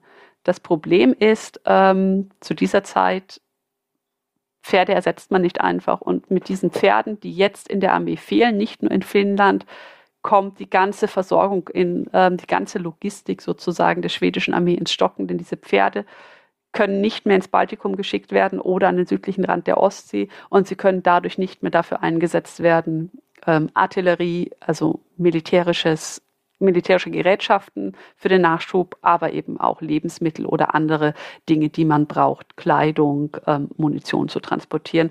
Und das belastet den schwedischen Nachschub auf Jahre hinweg, obwohl es so vermeintlich weit entfernt vom aktuellen ähm, Kriegsschwerpunkt in der Ukraine geschehen ist. Das sollten wir auch noch erwähnen. Also wir haben diese Versorgungslage, es ist nicht mit Nachschub zu rechnen die russische Armee steht der schwedischen Armee im Rücken und sie steht ihr zur Seite, sie steht vor ihr. Und als drittes ähm, kommt hinzu, in der Ukraine und in dem Bereich, in dem wir uns jetzt geografisch bewegen, wir kommen sozusagen an die Grenzen des Aktionsradius, denn ähm, wir kommen an die Grenzen zum Osmanischen Reich. Und das Osmanische Reich ist zwar mit Peter I. in Konflikt, die Beziehungen zu Schweden sind zu diesem Zeitpunkt eher marginal. Und da, und man weiß nicht, ob das Osmanische Reich bereit wäre, seine Grenzen zu öffnen für die schwedische Armee und bereit wäre, sich im Krieg gegen Peter auch an schwedischer Seite zu engagieren. Und ähm, zu unterstützen oder ob man, wenn man weiter vorrücken würde, aus schwedischer Sicht auch ins Osmanische Reich, ob man dort nicht sozusagen mit einem weiteren Feind in Konflikt käme. Das ist die Situation, in der wir uns in der ersten Jahreshälfte oder um ja, ersten Jahreshälfte Richtung ähm, Mitte 1709 dann bewegen werden. Und das ist die Situation, die sich aber jetzt schon 1708, wir waren ja im Herbst 1708, andeutet. Ähm, verschärft wird diese Situation dann wiederum ähm, dadurch, dass Karl XII. zwar in der Ukraine überwintert, man spricht aber von einem unheimlich schweren Winter 1708, 1709, der dann die Versorgungslage, die unzureichende Versorgung noch dadurch verschärft, dass er so extrem kalt ist und es unglaublich viele Tote, ähm, Kältetote gibt, gerade auf schwedischer Seite wo natürlich die mangelnde Ausrüstung auch nicht gut vor Kälte und Extrem- und Unterversorgung nicht gut vor Kälte schützen kann. Und Karl muss jetzt, und jetzt kommen wir sozusagen, jetzt habe ich einen weiten Bogen geschlagen, und jetzt kommen wir wieder zurück zu, ähm, zu deiner Frage, wir kommen auf, diesen, auf diese Zäsur im Großen Nordischen Krieg ähm, zu. Und im Grunde kommen wir auch auf den Höhepunkt des Nordischen Kriegs zu, so wird es zumindest so sieht es zumindest aus, wenn wir in die Literatur schauen. Das ist so, so ein Punkt, der immer so hervorgehoben wird. Ähm, Karl bewegt sich in der Ukraine und er beginnt im April, also das heißt mit im Grunde mit dem Beginn der neuen Kampagne, der neuen Militärkampagne des Jahres, beginnt er die Stadt Poltava ähm, zu belagern. Poltava ist ein Nachschubsstütz, Nachschubstützpunkt, nicht nur für die russische, also vor allem für die russische Armee. Die Stadt ist einigermaßen befestigt. Die Stadt verfügt über gute Vorräte und auch in der Umgebung gibt es gute Vorräte. Und Karl muss das im Grunde machen, wenn er seine Armee erhalten möchte und ähm, versucht dadurch seine Lage zu verbessern. Man muss dazu sagen, diese Belagerung ist sehr langwierig. Also die Stadt wird ähm, gut sechs Wochen belagert. Sie kann aber von der schwedischen Armee nicht eingenommen werden, weil sie einerseits sogar zu stark ähm, befestigt ist, zu gut gesichert ist. Zum anderen fehlt es der schwedischen Armee aber im Grunde an allen. Also es fehlt ihr an Personal, es fehlt ihr an Ausrüstung, um eine Belagerung überhaupt durchführen zu können. Das meint sowohl schwere Geschütze als auch mittelschwere Geschütze. Aber es fehlt hier letztlich im Grunde schon an rudimentären Dingen wie Grabwerkzeuge, um sich effektiv und schnell vor der Stadt eingraben zu können durch Laufgräben, um Belagerungs, ähm, ja, Belagerungsanlagen errichten zu können. Gleichzeitig bekommt die russische Seite natürlich mit, was hier vor Poltava passiert und die Befestigung der Stadt wird verstärkt. Das heißt, während die Schweden versuchen, irgendwie eine, eine Belagerung aufzurichten, ähm, ver, ja, versucht die Stadt sich zu sichern, indem die Verteidigungsanlagen ausgebaut werden. Also das heißt, es werden neue Lager, es werden neue Laufgräben ge, ähm, gegraben. Man versucht die Stadt sozusagen dadurch zu schützen, dass man durch diese Laufgräben die Stadt mit der Garnison verbindet. Das heißt, dass der Nachschub leichter vor Ort sich bewegen kann. Und man liegt jetzt sechs Wochen gegenüber. Zwischendurch gibt es immer mal wieder kleinere Scharmützel. Es gibt Nadelstiche. Ähm, auch hier reiben sich die Armeen, vor allem die schwedische Armee reibt sich auf, ohne dass das Ganze aber im Grunde ja erfolgreich ist aus ihrer Sicht. Zeitgleich bleibt, und das war ja der eigentliche Grund, warum sich Karl XII. in die Ukraine begeben hat, bleibt die Unterstützung der Kosaken aus. Also Mazepa hatte zwar Unterstützung zugesagt, im Konflikt mit Peter I. unterliegen die Kosaken allerdings und er kann anstatt dieser mehreren Zehntausenden ähm, Kämpfer, kann er letztlich nur wenige tausend ähm, zur Verfügung stellen, die zudem müde und ermattet sind durch den Kämpfen mit Russland mit Peter dem Ersten gegen Peter den Ersten. Für Peter den Ersten verbessert sich die Situation durch den ähm, letztlich Sieg über die Kosaken deutlich, weil er dadurch erstmal Beruhigung hat im Grenzgebiet und dadurch einen Konflikt abschließen kann. Und er kann jetzt seinen Fokus deutlich ähm, auf die schwedische Armee verlagern und er sieht, was in Poltava passiert und verlegt etwa 60.000 Mann dorthin. Und 60.000 Mann, das ist dreimal so viel wie die schwedische Armee zur Verfügung hat, die etwa 20.000 Mann umfasst zu diesem Zeitpunkt, schlecht ernährt, schlecht ausgestattet und 60.000 gut ausgestattete russische Soldaten, die hier zur Verstärkung ankommen. Und jetzt beginnt im Grunde eine Art Gegenüberliegen ähm, der beiden Armeen. Und Peter fühlt sich so stark, dass er bereit ist, in eine Entscheidungsschlacht zu gehen, wohingegen Karl XII. im Grunde kaum eine andere Möglichkeit hat, als in der jetzigen Situation die Entscheidungsschlacht zu suchen. Im Grunde ähm, darauf zu hoffen, dass das Glück, das er in den meisten Schlachten bislang hatte, gerade auch zu Beginn des Krieges, als seine unterlegene schwedische Armee die deutlich in Mannstärke überlegenen Armeen seiner Feinde schnell geschlagen hat und er versucht, das im Grunde zu wiederholen. Also es ist aus meiner Sicht auch ein Stück weit eine Verzweiflungstat, dass es im Juli, Anfang Juli ähm, 1709, am 8. Juli, um konkret zu sein, bei Poltawa ähm, zu dieser Schlacht kommt, die, ähm, ich habe es auch schon angedeutet, den Wendepunkt darstellt und sie stellt den Wendepunkt deswegen dar, weil die russische Armee haushoch gewinnt, die Schweden unterliegen. Das hat vor allem auch wieder ein Bündel an, an Gründen. Das ist, es ist zu einfach zu sagen, sie waren einfach schlecht ausgestattet. Sie waren schlecht ausgestattet. Es hat ihnen an Schießpulver gefehlt, es hat ihnen an Waffen gefehlt, an Munition gefehlt. Sie mussten im Grunde, musste die schwedische Armee versuchen, in einem Überraschungsangriff die russischen Truppen zu überrumpeln und in den Nahkampf zu zwingen, wo man dann, und das ist ja etwas, was wir als Möglichkeit sehen, aber was wir tatsächlich selten ähm, sehen in frühneuzeitlichen Schlachten, wo man in den Nahkampf gegangen wäre mit Bajonett und Hieb, Hieb- und Stichwaffen. Meistens ist ja der Kampf oder die Schlacht gar nicht bis an den Punkt gelangt, sondern eine Armee, eine, eine, die, eine Gegner, eine der, einer der Gegner hat sich zurückgezogen, wenn die Verluste durch Beschuss zu hoch waren, ehe es tatsächlich zu diesem Nahkampf gekommen wäre. Aber das war die einzige Möglichkeit, die die Schweden hatten, der zweite Punkt, der hinzukommt, abgesehen von der Versorgung, ist, dass das schwedische Kommando wechselt. Und zwar war Karl XII. einige Tage, etwa zehn Tage vor der Schlacht um Poltava auf einem ähm, Ausritt unterwegs, um sich einen Überblick über die Lage zu verschaffen, auch um seine Strategie zu überdenken und ist bei diesem Ausritt von russischen Truppen im, im Fuß getroffen worden. Also er hatte eine Schussverletzung und konnte dadurch nicht selbst das Kommando in der Schlacht führen, wie er es bis dahin ja eigentlich auch gemacht hat. 17, ähm, ja, bis 1709 in den anderen Schlachten, an denen er beteiligt war, war er immer als Kommandoführer auch immer mit in der Schlacht dabei. Das fiel nun weg. Das heißt, Er musste das ähm, Kommando und damit auch die Schlachtführung an seine Generale übertragen.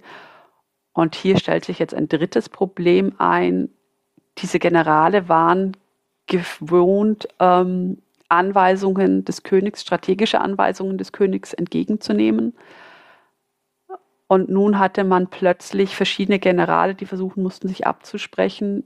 Und es entstand, und das werden wir dann in der Schlacht sehen, es entstand ein massives Kommunikationsproblem. Und diese Schlacht ist vor allem an schlechter Ausrüstung und an Kommunikationsproblemen gescheitert, weil nicht klar abgesprochen war, wer sich wohin bewegt, beziehungsweise man sich auf dem Weg dorthin, man hat versucht, ich sagte es, einen Überraschungsangriff zu starten. Das heißt, die schwedischen Truppen sind in der Nacht vor der Schlacht losmarschiert, um sich in Position zu bringen, aber Reiter, wichtige Reiterverbände zur Absicherung der Flanken und zur Absicherung der Fußtruppen sind in die falsche Richtung geritten und wussten nicht, wo sie waren. Ande wiederum haben sich verlaufen oder sind zu spät gekommen, was auch an dem ungünstigen Gelände in Poltava lag. Das war im Grunde, ähm, ja, ist auch wieder im, es war zwischen Seitenarm oder an einem Seitenarm des Dnepers und das war unebenes Gelände und die Schweden mussten im Grunde gegen eine Anhöhe anlaufen und durch buschiges, unebenes Gelände versuchen, sich zu orientieren im Dunkeln und das hat nicht funktioniert und dann ähm, bei Tageslicht, als es zur Schlacht kam, war man auch nur bedingt in der Lage, zwischen diesen Verbänden zu kommunizieren, die sich ja zum Teil an Stellen befunden haben, wo man sie nicht erwartet hat. Als letzter Punkt muss man sagen, kommt noch hinzu, dass das schwedische Vordringen zufällig entdeckt worden ist von russischer Seite durch einen Aufklärungstrupp und dadurch der Überraschungseffekt ähm, dahin war und die russische Seite letztlich sehr, sehr gut vorbereitet war auf den schwedischen Angriff und ich hatte es gesagt, die Schlacht ähm, war der Wendepunkt. Die russische Armee hat gewonnen in dieser Schlacht. Die schwedischen Verbände haben sich verstreut, haben versucht zu fliehen. Zum Teil haben sie versucht, über den Dnieper zu fliehen, was daran scheiterte, dass nicht genug Transportmöglichkeiten vor Ort bereits waren. Man hat dann gewendet und musste sich wieder Richtung Poltava zurückbewegen.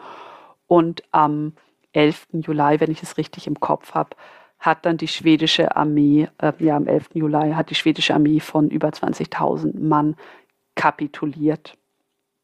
Ein Großteil der schwedischen Soldaten ist dann auch äh, nach der Kapitulation in russische Kriegsgefangenschaft geraten und man hat von russischer Seite hat man sie versucht, so weit möglich, darüber hatten wir ja auch das letzte Mal gesprochen, über Kriegsgefangenschaft, sie so weit wie möglich von der Front ähm, entfernt unterzubringen. Und da kommen wir dann in den russisch-asiatischen Grenzraum, wo diese Menschen dann untergebracht waren und zum Teil über sehr, sehr lange Zeit ähm, wer sich aufhalten mussten. Also die letzten Kriegsrückkehrer, die letzten Rückkehrer aus Kriegsgefangenschaft im Großen Nordischen Krieg, wenn sie überhaupt zurückgekehrt sind. Also man geht davon aus, dass insgesamt wohl nur etwa 4000 dieser ähm, 20 bis 30, ja, dieser 20.000 ähm, Soldaten etwa zurückgekehrt sind, sind um 1745 nach Schweden zurückgekehrt. Wie gesagt, wenn sie überhaupt zurückgekehrt sind.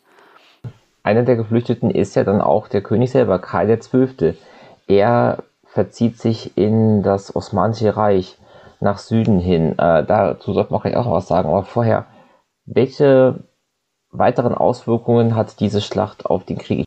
Was sind die Folgen dieser Schlacht? Ich sehe das als Zäsur, das ist, das ist auch in der Literatur so. Und dieser Zäsurcharakter ist eben dieser überragende russische Sieg, den wir dort sehen und den wir das erste Mal so sehen. Und es ist im Grunde ist es die Vernichtung der schwedischen Armee. Also Schweden ist in einem Krieg zu diesem Zeitpunkt und Schweden hat letztlich keine Armee mehr. Die livländische Armee ist aufgerieben, darüber sprachen wir. Die Hauptarmee ist aufgerieben. In den Provinzen im Baltikum, in, im Norden des Heiligen Römischen Reiches, auch im Finnland, stehen noch kleinere Truppeneinheiten, die aber von der Größe nicht mithalten können. Das heißt, wir haben einen Krieg, in dem wir zu diesem Zeitpunkt zwei Kriegsgegner haben.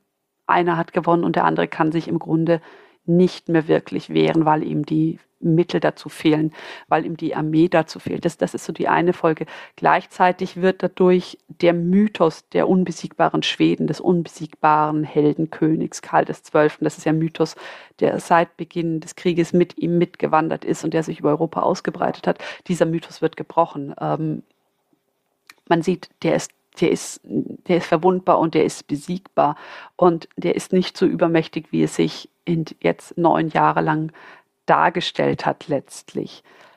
Das ist sozusagen ein Aspekt und gerade dieses, er ist besiegbar und er kann sich nicht wehren, das ist ein ganz wichtiger Aspekt. Und im Grunde kommen wir jetzt in eine Phase, ich möchte nicht sagen, der Krieg wird wieder auf Null gestellt, denn wir haben neun Jahre Krieg, wir haben neun Jahre lang Sterben, wir haben neun Jahre Kämpfen gesehen, wir haben neun Jahre Zerstörung von Landschaften gesehen und Beeinträchtigung der Zivilgesellschaft. Ähm, wir haben neun Jahre Leid im Grunde auch gesehen, das dürfen wir nicht vergessen.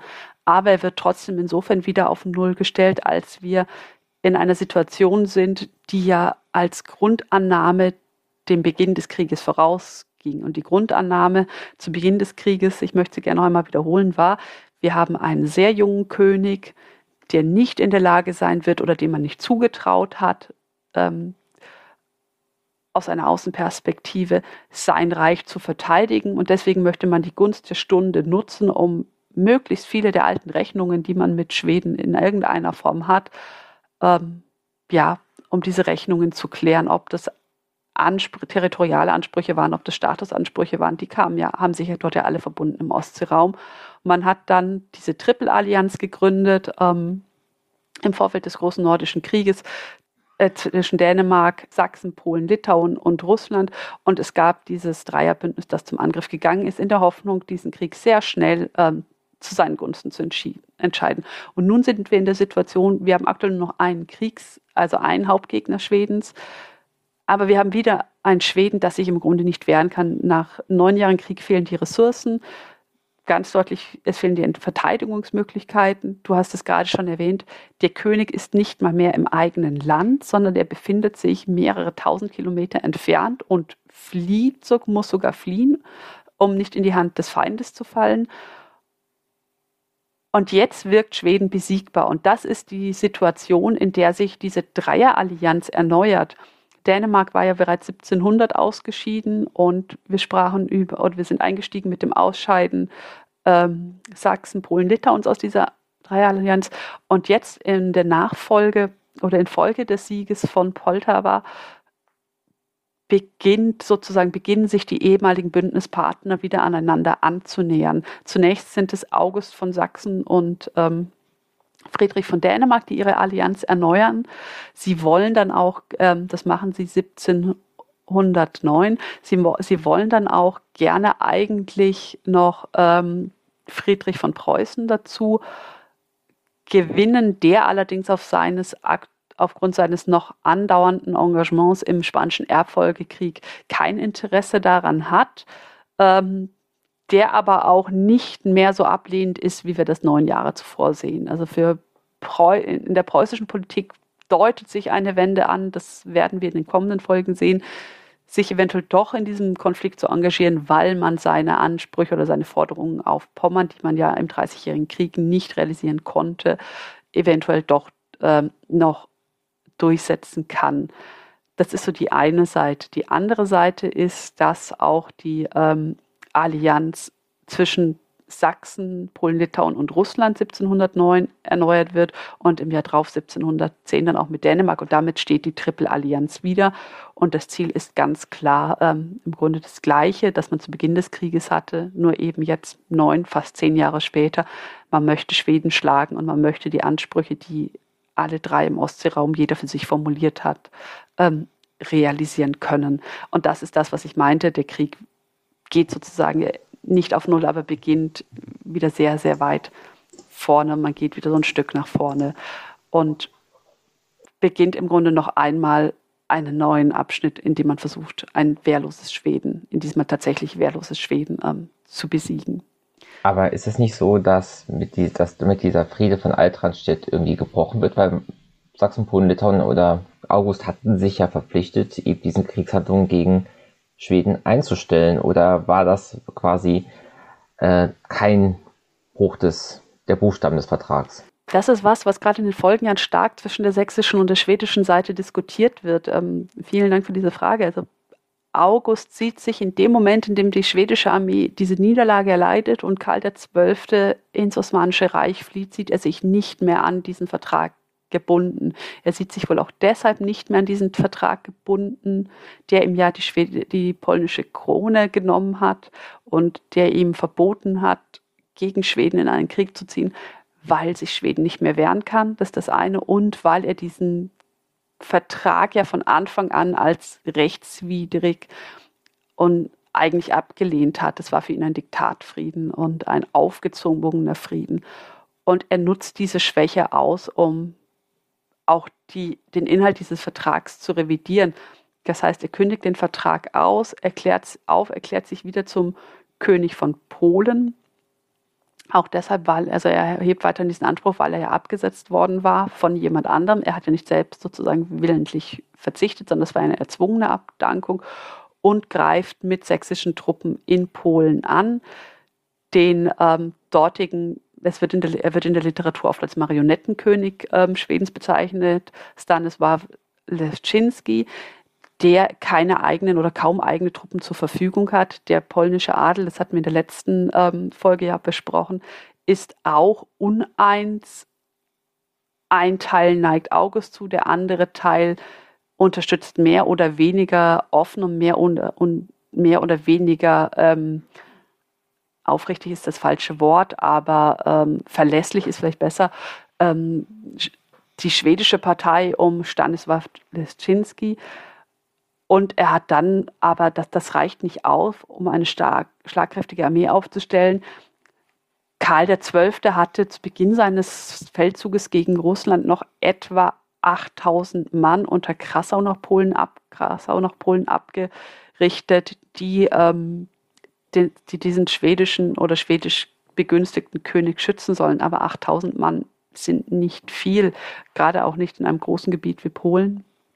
Und es kommt dann dazu, dass ähm, Leschinski seine Position nicht halten kann, sich nicht ähm, der sächsischen Offensive erwehren kann und er flieht und in seinem Gefolge oder in diesem Kontext fliehen im Grunde auch die schwedischen Truppen unter Krassau aus äh, Polen. Sie ziehen sich nach Schwedisch-Pommern zurück werden dort verfolgt von russischen Truppen, die damit zum zweiten Mal auf Reichsgebiet eindringen. Und der Krieg bewegt sich wieder ein Stück weit Richtung Heiliges Römisches Reich. Das ist die eine Seite.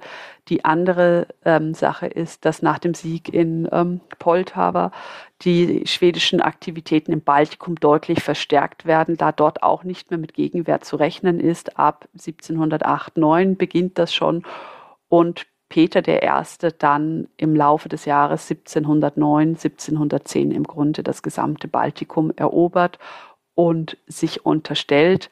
Das sind, geschieht in den sogenannten baltischen Kapitulationen im Sommer 1710, also gut ein Jahr nach, ähm, nach der Niederlage von Poltava, unterstellen sich die livländischen und auch die estnischen Stände der russischen Oberhoheit. Ähm, das Ganze ist nicht durch einen Friedensvertrag gedeckelt, sondern es ist im Grunde ein Akt, der in der Forschung oder in der Forschung als, ja, als Okkupatio ähm, bezeichnet wird. Das heißt, das ist die Inbesitznahme eines herrscherlosen Landes durch eine Kriegspartei und das ist ein Zustand, der den gesamten der so lange anhält, solange sich diese Kriegspartei dort halten kann und der dann später durch einen Frieden sanktioniert werden kann. Das heißt, 1709, 1710 haben wir nicht nur die Niederlage der schwedischen Armee, sondern es, wir sehen auch ganz deutlich, dass der Zerfall des Schwedischen Reichs beginnt dadurch, dass die baltischen Provinzen unter russische Kontrolle geraten. Russland beginnt dann weiter, ähm, um das perspektivisch einzuwenden, sich Richtung Finnland zu orientieren, das heißt im, im nördlichen Ostseeraum weiter aktiv zu sein, um dort ähm, die russische Herrschaft den, und die Stadt St. Petersburg abzusichern. Wir haben auch den Fall, dass sich die russisch-freundliche Partei in Polen nicht halten kann und dadurch der schwedische Einflussbereich schwindet. Leszczynski flieht. August ist zurück als König von Polen und Litauen. Das ist so der zweite Punkt. Und wir werden das dann ja noch besprechen. Das Kriegsgeschehen kehrt auch, und damit haben wir auch so eine Art Wendepunkt aus geografischer Perspektive. Nach der Niederlage von Poltava verlagert sich das Kriegsgeschehen allmählich wieder näher an den Ostseeraum heran. Also wir haben erst dieses weggehen und nun nähert sich der Krieg wieder stärker dem Ostseeraum an und die Schlachten werden wieder und das Kriegsgeschehen, die Kämpfe werden wieder hauptsächlich in dieser Region Finnland, ähm, dem Norden des Heiligen Römischen Reiches, ein bisschen noch in Polen ausgetragen und erreichen dann um 1710 auch immer öfter ähm, das schwedische Mutterland tatsächlich. Karl, wir haben es erwähnt, sitzt jetzt im Osmanischen Reich. Ich habe ja da mal in der Gliederung geschrieben, er sitzt in einem neutralen Land und hier ist neutral ein Fragezeichen der Klammer geschrieben. Du musst mir also gleich noch unbedingt erklären, wie denn das Osmanische Reich gegenüber Karl steht und wie sie darauf reagieren, dass er jetzt ja in ihren Grenzen sich aufhält. Genau, also Karl schafft es ja im, sozusagen im, im Gewirr dieser Schlacht von Poltava und den Fluchtversuchen der schwedischen Armee sich abzusetzen. Er will es gar nicht so richtig, aber er wird dann von seinen Beratern gedrängt, dass er unbedingt, dass er unbedingt fliehen soll, um sein Leben zu erhalten. Und er schafft es dann, ähm, sich über den Bug, das ist der Grenzfluss zwischen der Ukraine und dem Osmanischen Reich, abzusetzen. Das am 17. Juli, also das heißt gut eine Woche nach der ähm, Schlacht und wird dort auch erstmal vom, ähm, vom, vom örtlichen Pascha, also vom örtlichen ähm, Regierungsvertreter, so kann man es vielleicht nennen, beschreiben, willkommen geheißen. Also man nimmt Karl XII. wohlwollend auf. Wir hatten ja das Osmanische Reich kurz erwähnt. Es ist kein neutrales Land in dem Sinne, dass es sich nicht in den Konflikt nicht eingemischt hat, sondern es ist kein neutrales Land dem Sinne, dass es einen offenen Konflikt mit Russland hat. Und das läuft jetzt in den nächsten Jahren. Wir wollten darüber ja auch nochmal ausführlicher sprechen. Im, Prinzip so ein bisschen nach dem, der Feind meines Feindes wird zu meinem Freund. Und es ist so eine Schicksalsallianz. Das Osmanische Reich ähm, sondiert dann mit Karl XII. über die Möglichkeiten eines gemeinsamen Bündnisses in den nächsten Wochen und Monaten und über die Ausrüstung von Truppen. Und ähm, mit dem Ziel, es sind sehr unterschiedliche Ziele. Karl XII. möchte Peter I. und die neun und seine neun alten Verbündeten schlagen, um das schwedische Reich zu erhalten, wohingegen das Osmanische Reich eher Interessen im, erwähnt es bereits, im Schwarzen Meer hat und dort seinen Einflussbereich gegen das, ähm, ja, gegen Peters und das russische Vordringen hat. Also ganz konkret geht es um die Festung Assow am Schwarzen Meer, die ähm, da zu diesem Zeitpunkt im Konflikt steht. Und das ist so der, Konf der Konflikt um eine gemeinsame Strategie, um ein gemeinsames Vorgehen. Ähm, auch die Frage der Finanzierung, den wir dann in den nächsten Jahren im Verhältnis zwischen Karl XII. und dem Osmanischen Reich sehen. Also es ist jetzt ähm, nicht neutral, es ist antirussisch eingestellt und es sieht ja in der Begegnung mit Karl XII. auch eine Möglichkeit, die eigenen Interessen durchzusetzen. Gleichzeitig muss man dazu sagen, ist natürlich auch noch unklar, und das hatten wir auch schon angesprochen in dieser Folge, was ist eigentlich mit Frieden? Also wir fokussieren gerade sehr, sehr stark auf Konflikt. Eigentlich sind solche Wendepunkte ja durchaus auch eine Möglichkeit, um Friedenssondierungen, Friedensgespräche einzuleiten und eventuell ähm, auch einen Frieden zu schließen. Aber das ist etwas, was Karl XII. zu diesem Punkt noch kategorisch ausschließt in Stockholm, der Reichsrat sieht das anders und versucht den König eigentlich zu einem Frieden zu bewegen, aber Karl XII. sieht zu diesem Zeitpunkt keine Friedensoption für sich. Mit der Begründung wahrscheinlich, dass er ja bis auf Poltava eigentlich bis jetzt sehr erfolgreich gewesen ist. Also er sieht noch nicht, dass das der Wendepunkt ist, den wir jetzt in der Nachsicht natürlich darin erkennen. Genau, also er sieht diesen Wendepunkt noch nicht, den wir jetzt, auch wie du sagst, ex post, also aus dem Rückblick erkennen. Das andere ist, und das hatte ich auch schon heute angedeutet, Frieden kann nur funktionieren, wenn beide Seiten bereit sind zuzustimmen. Und wenn man sich auf einen Zustand einigt, und das haben wir ja gesehen auch an, an August im Ersten, äh, also August von Sachsen, also August stimmt diesem Frieden zu, aber er nutzt die erste Gelegenheit, um sich aus diesem Friedensvertrag wieder zurückzuziehen, sozusagen. Und diese Gefahr bestünde mit Karl höchstwahrscheinlich auch, dass er jetzt in einer Schwächephase, sollte es zu einen Friedensverhandlungen kommen, eventuell zustimmt, aber sobald sich Schweden erholt hat, bestünde vermutlich die Gefahr, dass er versucht, diese Absprachen zu revidieren, wenn sie nicht im seinen, seinen Sinne sind. Das heißt, wir haben auch noch nicht die Situation, dass wirklich ähm, Friedensbereitschaft da ist und dass wirklich Einigung über Friedensbedingungen erzielt werden kann, dass man eine gemeinsame Vorstellung davon entwickeln kann und diese Vorstellung auch von allen Seiten akzeptiert wird, wie eine Friedensordnung nach diesem Konflikt aussehen kann. Du hattest im Vorgespräch ja auch schon gesagt, dass besonders die Schlacht von Poltava und auch dieser Part des Großen Nordischen Kriegs sich in vielen verschiedenen Arten von Erinnerungskultur niederschlägt. Kannst du dazu noch was sagen? Ja, gerne. Also wir hatten darüber gesprochen und ähm, das, das spiegelt auch so ein bisschen meines Erachtens diese Bedeutung wieder, die Poltava zugeschrieben wird, dass es so viel Erinnerungskultur darum gibt. Wir hatten ja auch in den letzten Folgen immer so ein bisschen auf Erinnerungskultur und populäre Darstellungen angesprochen, aber für Poltava ist es wirklich ähm, sehr, sehr stark und da fokussieren sehr, sehr viele unterschiedliche Medien darauf. Ähm, das eine ist, und das ist somit das bekannteste, ähm, der Roman des schwedischen Historikers und Autors Peter Englund, der auch in Deutschland bekannt ist als Verfasser sehr, sehr gut recherchierter und sehr faktennaher historischer Romane. Das bekannteste Werk im deutschsprachigen Raum dürfte vermutlich der Besuch des Leibarztes sein, der im ähm, Dänemark des, 8, des, des späten 18. Jahrhunderts ähm, spielt und wo es um Struensee, diesen aus Altona stammenden Arzt geht, der ein Verhältnis mit der dänischen Königin anfängt und versucht, Dänemark im Sinne der Aufklärung zu reformieren. Also, und dieser Peter Englund, der diesen Roman geschrieben hat, hat 1988 bereits, also sehr lange her, ähm, sein Debütroman über Poltava geschrieben. Dieser Roman wurde 2018, ähm, also 30 Jahre nach dem Erscheinen, nach dem Ersterscheinen, neu aufgelegt, weil er so erfolgreich ist. Und es ist immer noch so eins der großen, das kann man wirklich ohne Übertreibung zu sagen, eins der großen, eins der zentralen Werke in der schwedischen Erinnerungskultur zu, dieser, ähm, zu diesen Ereignissen.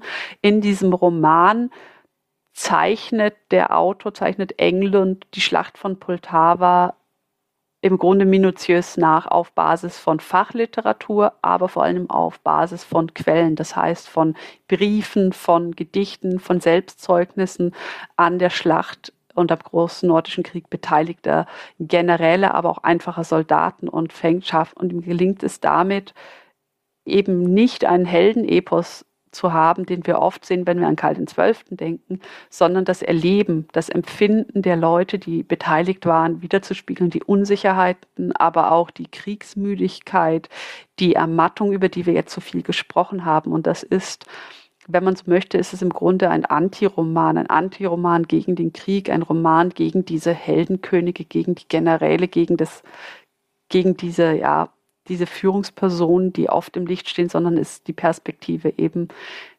was Krieg macht und wie Kriegserleben ist. Und das ist dokumentiert. Das ist natürlich literarisch aufgearbeitet, verfremdet, ergänzt. Es ist nicht einfach nur eine Quellenabschrift, sondern Stimmungsbilder werden natürlich auch durch Beschreibungen erzeugt, aber es ist ein sehr, sehr guter und ein sehr forschungsnaher Roman, der 2018 dann auch mit Blick auf die verändert, auf die weitergeführte Forschungslage nach 30 Jahren so ein bisschen aktualisiert worden ist. Das ist so als, ähm, als Einstieg in Poltava, finde ich, ist das ein sehr, sehr guter Roman. Ganz anders hingegen und so das absolute Gegenteil von diesem sehr bedächtigen und sehr reflektiven sehr ähm, demütigen Roman, dieser sehr demütigen Auseinandersetzung mit Poltava.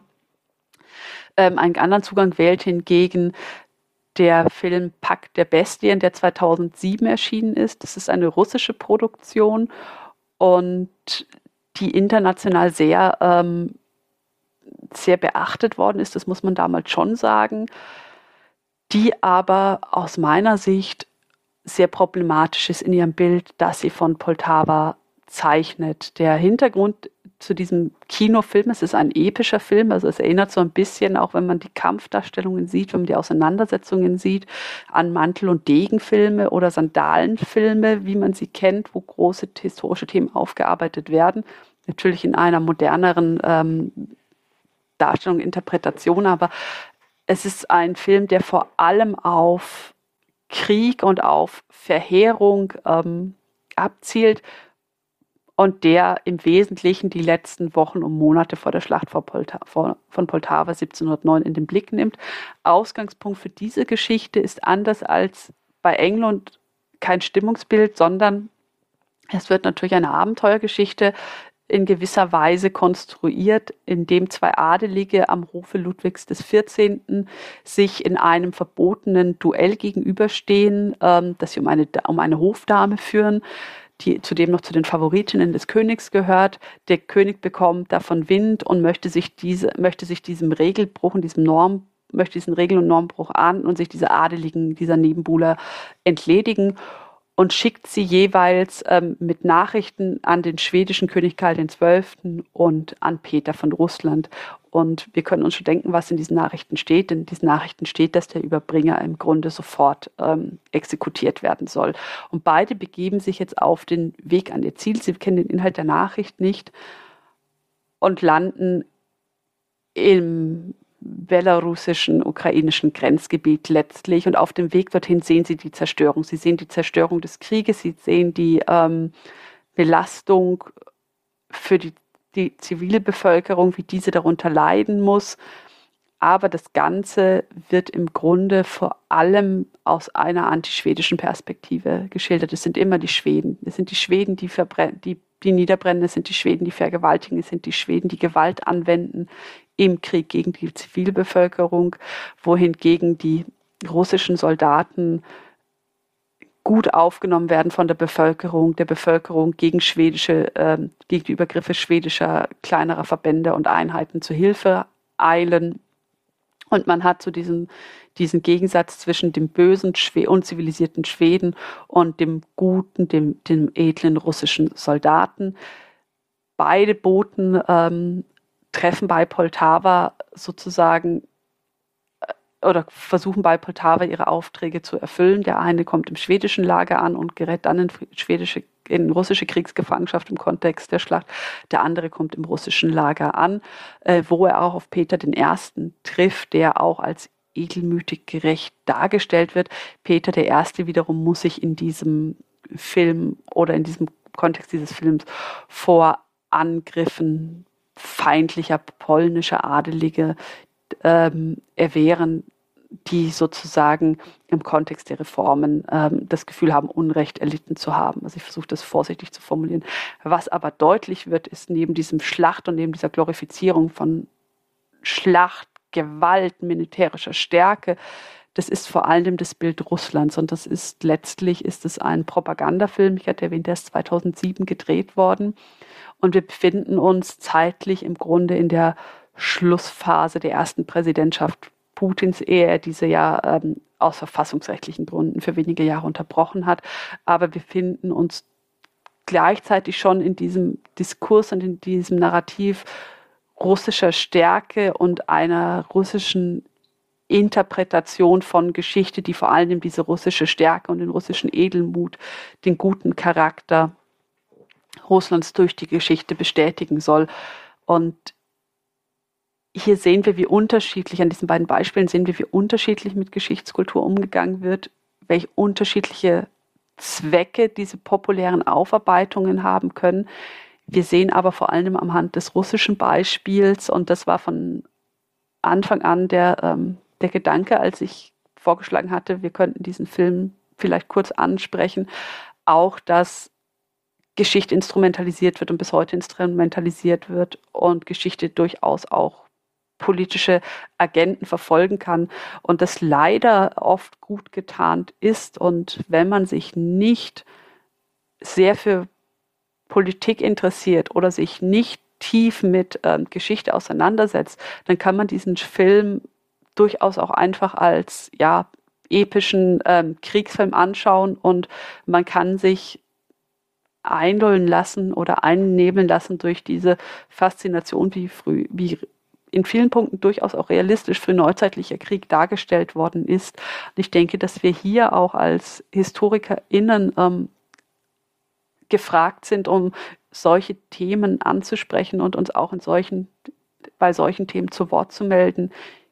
Konstruktiv kritisch, aber eben auch kritisch, um Einordnung zu geben dessen, was da passiert. Und wir sehen ja leider aktuell, jetzt wo wir diese Aufnahme machen, wie, ähm, wie wir auch so ein bisschen überholt werden von den Ereignissen. Wir, wir sprechen jetzt zu einem Zeitpunkt, da aktuell Krieg in der Ukraine herrscht und Putin diesen Einmarsch und diesen Angriff auf die Ukraine wieder historisch begründet hat. Und da sehen wir, wie dieses Arbeiten mit Geschichte im Grunde auch in sein Konzept passt, in sein Konzept passt, Politik und Realität zu gestalten. Umso wichtiger, denke ich, ich ist es, dass wir auch ähm, sowas ansprechen, wenn wir über Geschichte und Geschichten wie den großen nordischen Krieg sprechen. Musik